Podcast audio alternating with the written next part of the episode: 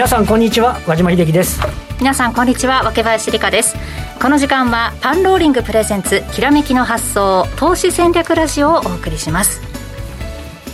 えさて和島さん今日は日経平均株価続伸となりました。324円高の2万8871円と。強い1月5日以来およそ7か月半ぶりの高値ということですね。ね先週の、ね、金曜日も727円上げて、まあ、あの CPI、えー、アメリカの消費者物価指数のところがというところでしたけど、えー、今週、今日については今度、ミシガン大の,、ねあのえーとえー、消費者信頼感指数、まあ、これが市場予想を上回ったと。い。うところで、はい、物価は落ち着いて、景気は大丈夫っぽいぞみたいななんか流れになって、今あった通り、えー、と先週はあの6月の直近高値、6月9日の2万8389円っていうのを、ちょっとね、重かったです、これ抜けて、3月高値も抜けて、で今、若林さんからあった通り、もう年初、えー、年初来の高値が1月5日、取引時間中は2万9388円ですけど、ここ以来のレベルまで、えー、戻してきてるというところですから、まあ、かなりね、あのー、外部環境の落ち着き、それとあと、あの企業決算一巡しましたけど、日経平均の一株利益も、えっと、決算発表前が2100円ぐらいだったところが2200円台ぐらいまで結果的には PR 株価が上がっても PR がそんな上がらないっていうような、ね、状況できてるんで、はい、まあなんとなくいい感じに推移してますかねっていうところですかね、はい、本当いい感じという あの相場環境で。もうこの勢いだとその年初来高値でいう1月5日の、えー、終値で2万9332円超えてくるかどうかそうですね、あのちょっとまだ、あのなんて言いますかね、今度、これ逆に言うと、短期間に上げてきてるんで、やや目先的な過熱感みたいなものっていうところがね、まあ、どうなっていくのかっていうのと、まあ、引き続きなんて言っても、日本株の場合はその外部環境に振らされやすいんで、アメアメリカの、ね、景況感ですとか、企業業績あ、あとはちょっと中国の動向とかね、まあ、そういったところを見ながら進むみたいな感じなのかもしれないですよね。そうですねさて、そんな仮想環境の中、今日お迎えしたゲストご紹介しましょう。ウェストブリッジインベストメント、岩本祐介さんです。岩本さん、よろしくお願いします。よろしくお願いいたします。よろしくお願いします。岩本さんと言いますと、ウィザードブック検証講座のお話、ここのところ何回かしていただいて、ね、えー、そうなんですよ。ねはい、今日はどんなお話が聞けそうでしょうか？今日はですね、RSI。おお司令官系の、えー、結構使ってる方も多いと思いますのでね、ね。興味がある方たくさんまあ、なかなか斬新的な使い方だと思いますので。あ今日の、はい、RSI どんな使い方をするんでしょうか？この後たっぷりお話伺っていこうと思います。えさてここからはパンローリングのえー、パンローリングからのお知らせですカリスマ個人投資家のテスト、テスタさんの新たなる挑戦ということで、元メジャーリーガー上原浩二さんですとか、プロゲーマーの梅原さんに続いて今回対談されたというのが、国民栄誉賞を受賞されて、史上初の衛星七冠の棋士、羽生善治さんとの対談が実現するということなんです。大阪取引所及び東京商品取引所では、ヘッジ取引機械提供による投資者の利便性のさらなる向上を目的として、2022年9月23日金曜日、秋分の日により祝日取引を開始します。それに先駆けて9月19日月曜日の敬老の日にリスク管理や主要指数、今話題のコモディティなど市場分析のテーマに、市場分析をテーマにオンラインセミナーを開催いたします。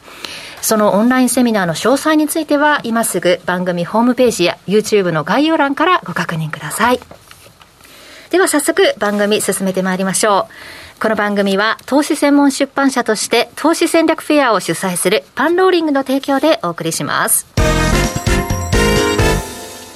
では改めまして今日お招きしたゲスト岩本さんです。よろしくお願いします。よろしくお願いいたします。さて、その岩本さんのレポート、ウィザードブック検証講座のお話、前回も伺ったんですが、今回8月号がちょうど今日配信されたということなんですよね。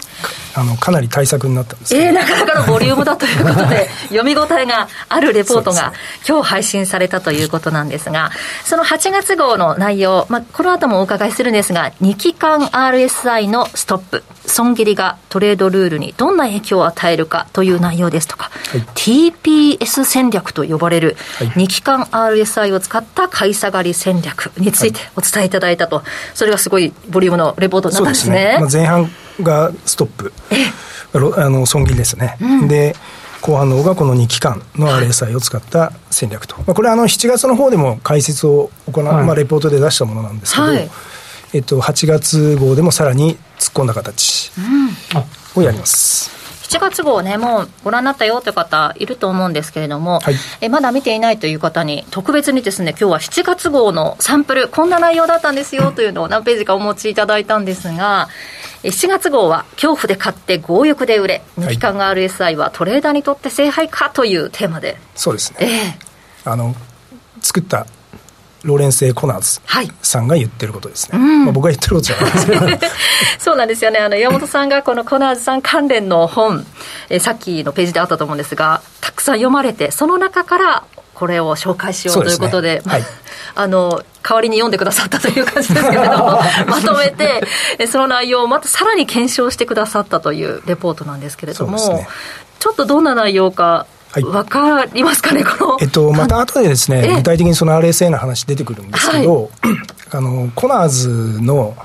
多分メインメインですね、うん、あの一番彼が注目しているインジケーターが、はい、まあ、テクニカル指標が RSI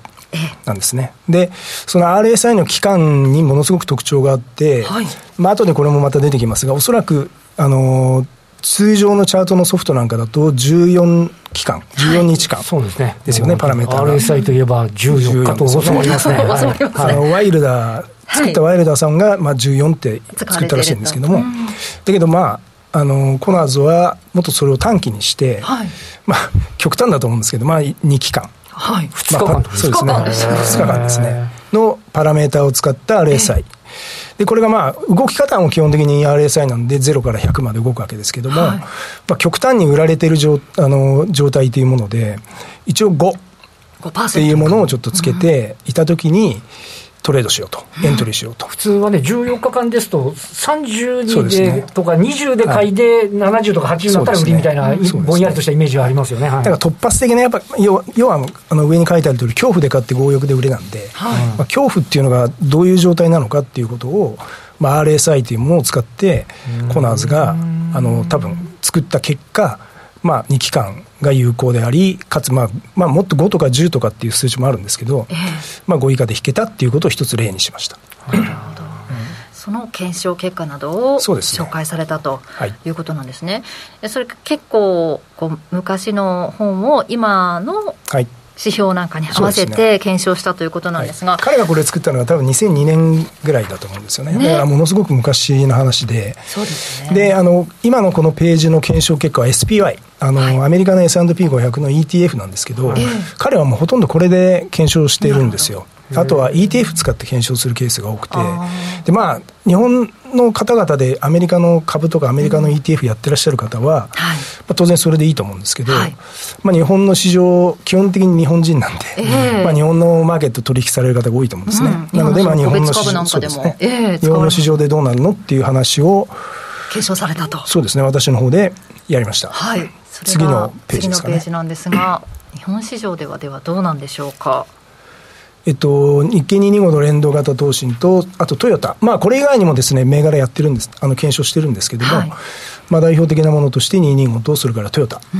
の、うん、まあ、銘柄、2つここには表示されてますが、はい、にあのアメリカの銘柄に比べるとですね、はい、若干日本の銘柄のが、やはり落ちる部分があるのかなって僕はちょっと検証しながら思ったんですけども、でもやっぱりこれ見ていただくと、かなり綺麗な形で、この、まあ、資産曲線とか私たちは読んだりしますが、このグラフ、はい、基本的にききれいな右上がりになってるんで、基本的には日本でもかなり通用してるあの手法だなっていうのが印象ですね。はい。さっきのページの SPY での検証結果だと勝率81.82%だったということですが、はい。はい、日本市場でも機能していると、ね。まあ、7割前後ぐらいですね、おおむね大体。まあ、当然あの、銘柄いろいろ検証しているとですね、はい、全然勝てないやつが、まあ、当然当たり前ですけど、あるんですけど、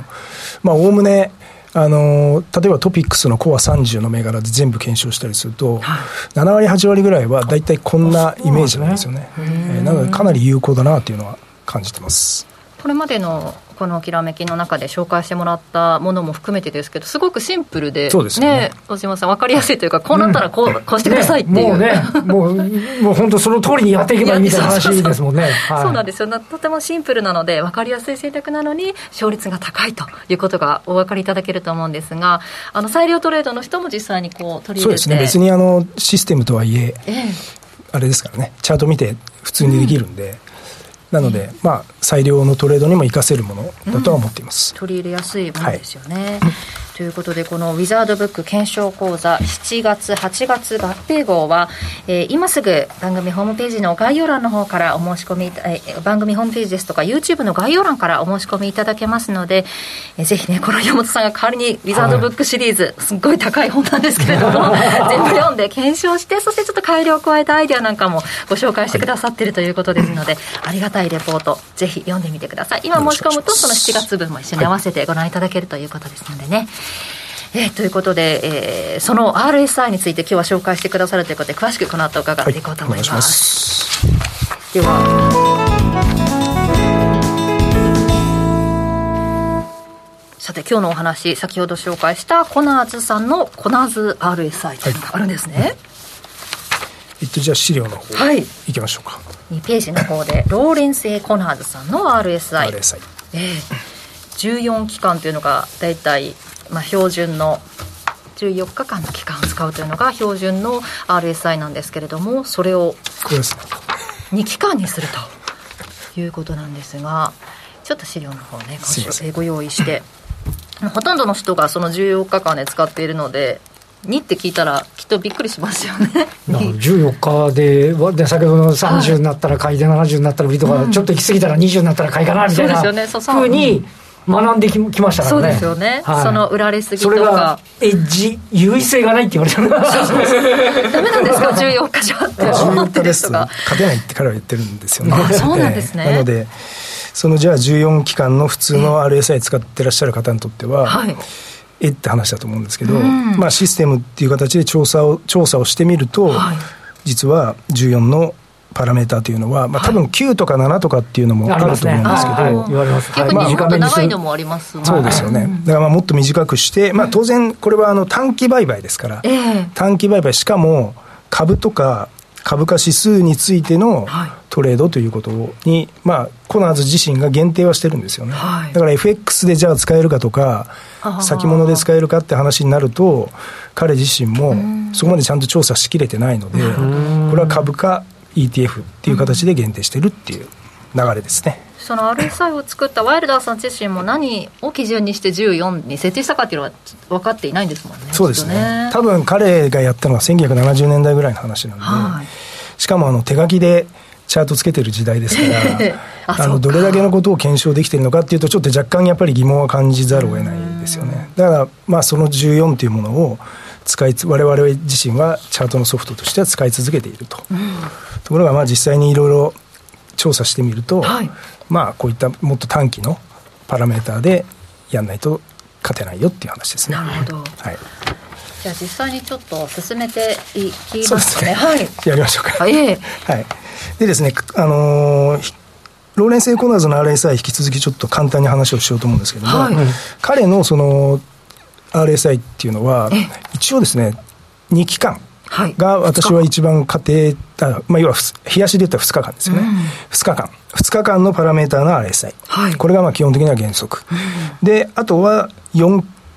期間4日間。4日間。4日間の RSI というのがもう少し経ってから彼が作り出したうん。調査した結果出してきてるものですね。はい。で今日はあのこの4期間についての、まあ、4日間ですね、はい。4日間についての RSI についての検証をちょっとやってみたものをですね皆さんにご紹介しようと思っています。ええ。あともう最後にはですね、えっと、コナーズ自身が、はい。じゃあそのワイルダーの RSI を使って、その改良版っていうんですかね、もっとこうした方がいいんじゃないか、ああした方がいいんじゃないかっていうのがやっぱり浮かんできたようで、ええ。で、コナーズ RSI という、まあ、独自の RSI みたいなのを開発してるんですよ。なので、それが、あの、8月のレポートの一番最後に、コナーズ RSI という、まあ、独自の指標をちょっと取り扱って、あの、解説しようかなと思っています。8月のレポートの中で。8月のレポートの中で、はい、はい、でコナーズ RSI って多分日本のチャートのソフトウェアだと、はい、ほとんど見れないと思うんですけど、はい、あの参考のために TradingView というチャートは無料でコナーズ RSI 見れるんで、あはい、設定しなくても？設定しなくてもインジケーター入ってるんですよ。なのでまあもし興味ある方は TradingView で、コナーズの RSI、コナーズ RSI というのを見ていただけるとよろしいかなと思います。はい。はい。じゃあその RSI、まあ、設定する上でというか見ていく上で何かルールがあるんですね。そうですね。えっとじゃあ今日ですね、ええ、今ちょっと資料まだ出て出てないんですけど、そうですね、ちょっと、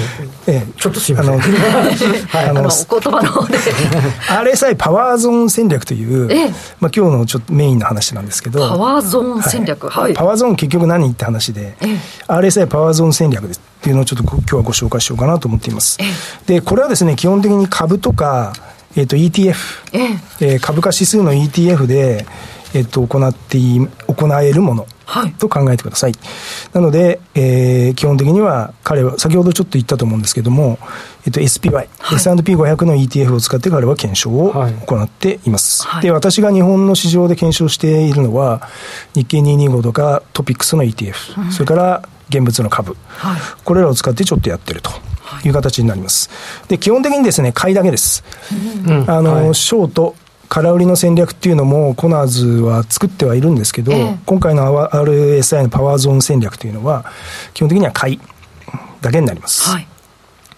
で具体的にじゃあその RSI を使って、えー、恐怖のレベルと、うん、まあ、強欲のレベルっていうのを彼は数値化して、えー、でそれを使ってですね、えっと、取引していこうという形になります、はい、ではルール、はい。えー、と口頭でいきます、はい。えっと、一つはですね、えっと、終値が200日移動平均線の上にある。はい。ということですね。長めの基調で強いっていうことですね。すね。はい、長めの基調の中の恐怖、まあ、押しの場面を彼は買いの場面と考えていると。いうことで、一応終値が200日移動平均線の上であるというのが、ルールである、はい、でこれによって長期の上昇トレンド途上にあるっていうことを一応特定は彼をしようとしています、うん、結構コナーズはですねこの200日移動平均線の上で買うっていうのをこだわってはいるんですけどあの後でちょっと出てくるんですがよくよく検証していくとですね、はい、別に下でも勝てるんですよ。そうなんですね。そうなんですよ。むしろあの日本のマーケットなんかは、200日移動平均線の下で買った方が、実は勝っってるっていう成績が出てるので、まあ、この辺は後でちょっとご紹介しようかなと思っています。はい、なので、まあ、ただ彼のルールとしてはに、こういうルール。200日移動平均線の上。で、はい、2番目としてですね、はい、えっと、今度は、まあ、2期間っていう話が、2日間っていう話が先ほど出てましたけど、ええ。っと、今回は4日間、はい、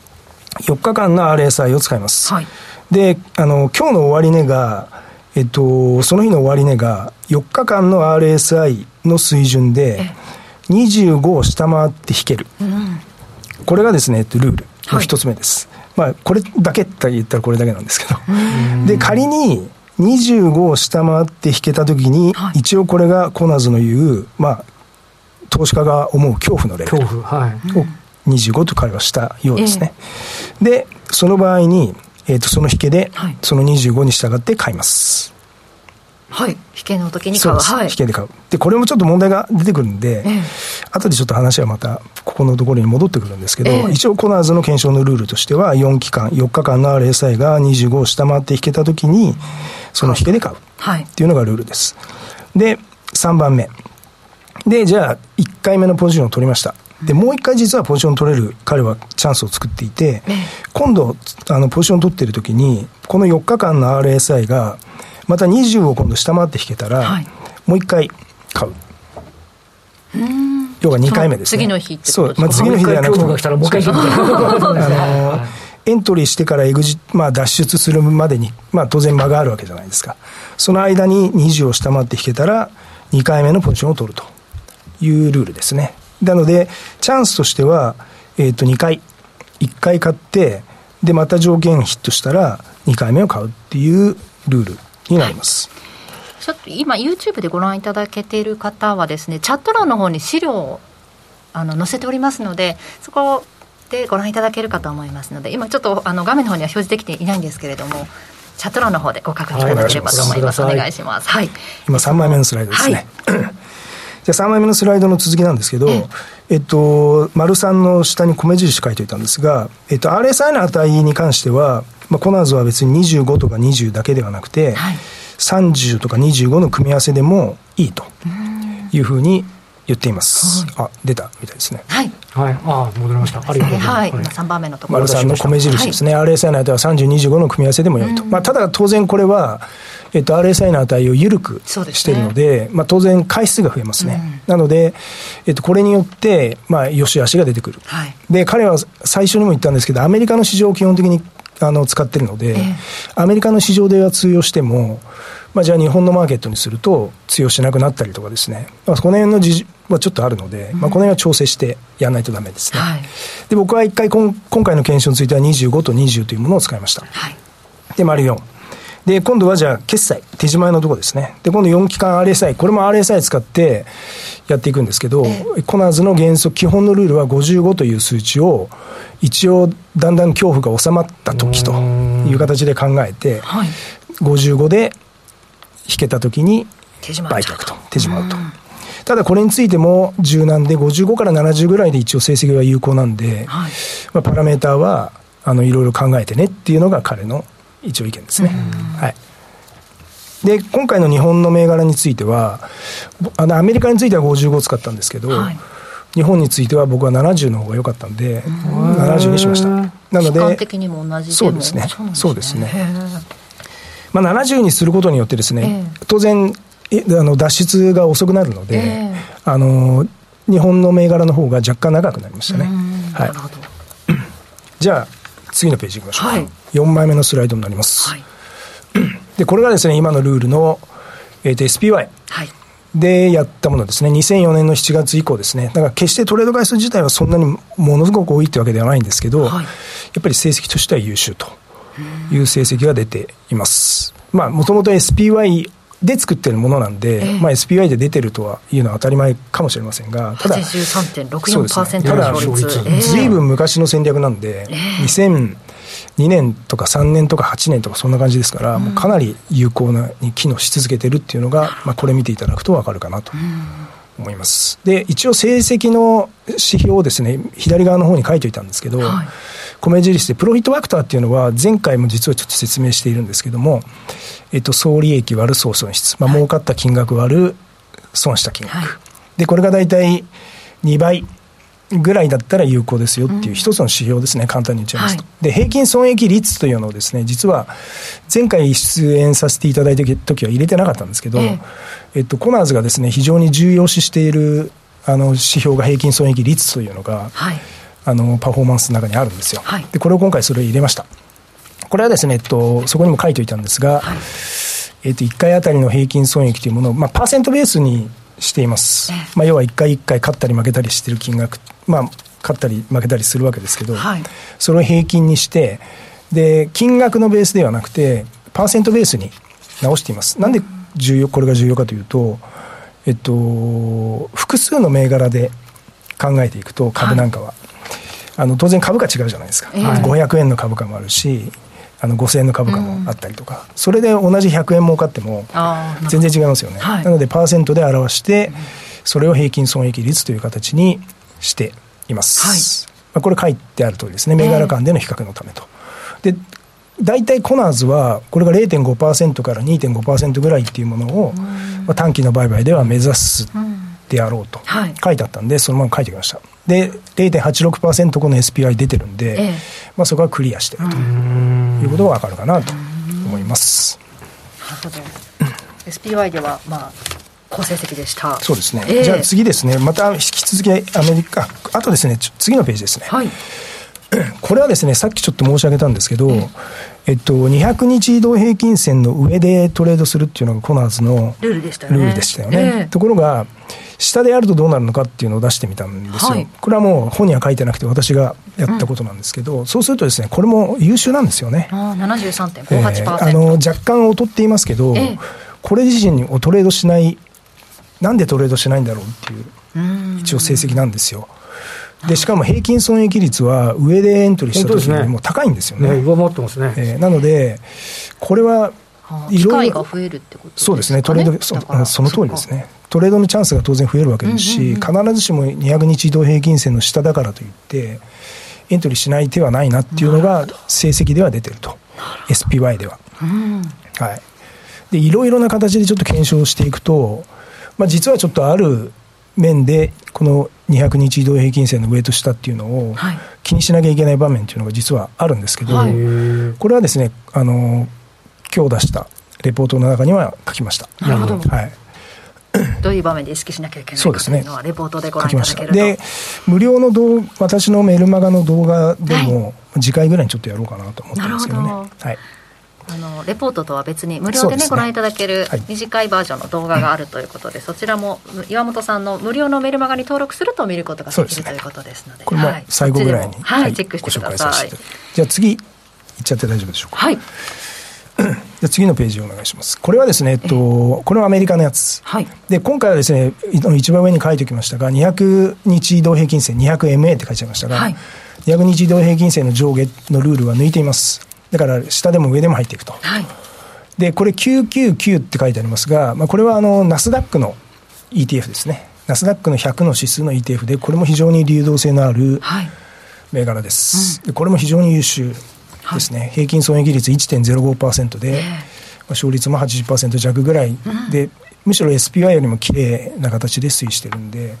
まあ、アメリカの株の市場はね、ずっと上がってきたんで、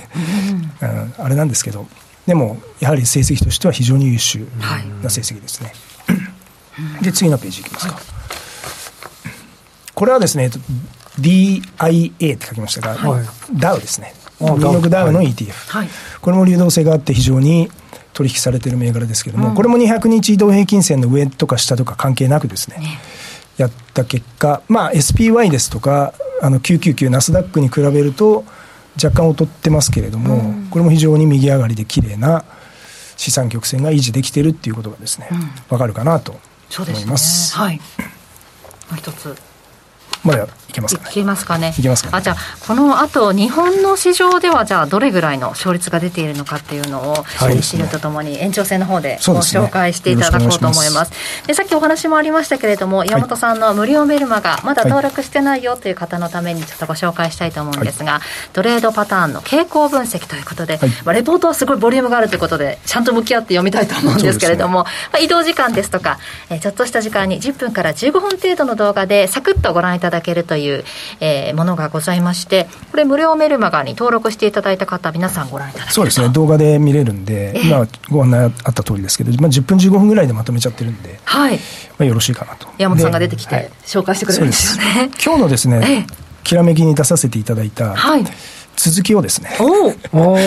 撮ろうと思ってるんでなるほど。収録しようと思ってるんで。じゃあ今日ご覧いただいて。そうですね。興味ある方は、はい、まだの方はぜひお願いします。そうですね、登録していただくとその続きが、ね、山本さん映像で出ていただいて解説されたら分かりやすいですよねこれね。日経225勝率6割の朝一トレードですとかコンテンツの内容なんですけれども急激な円高にも対応可能なシンプルな戦略などこれまでのコンテンツもまとめてみることができると思いますので、はい、ぜひ登録してみてください。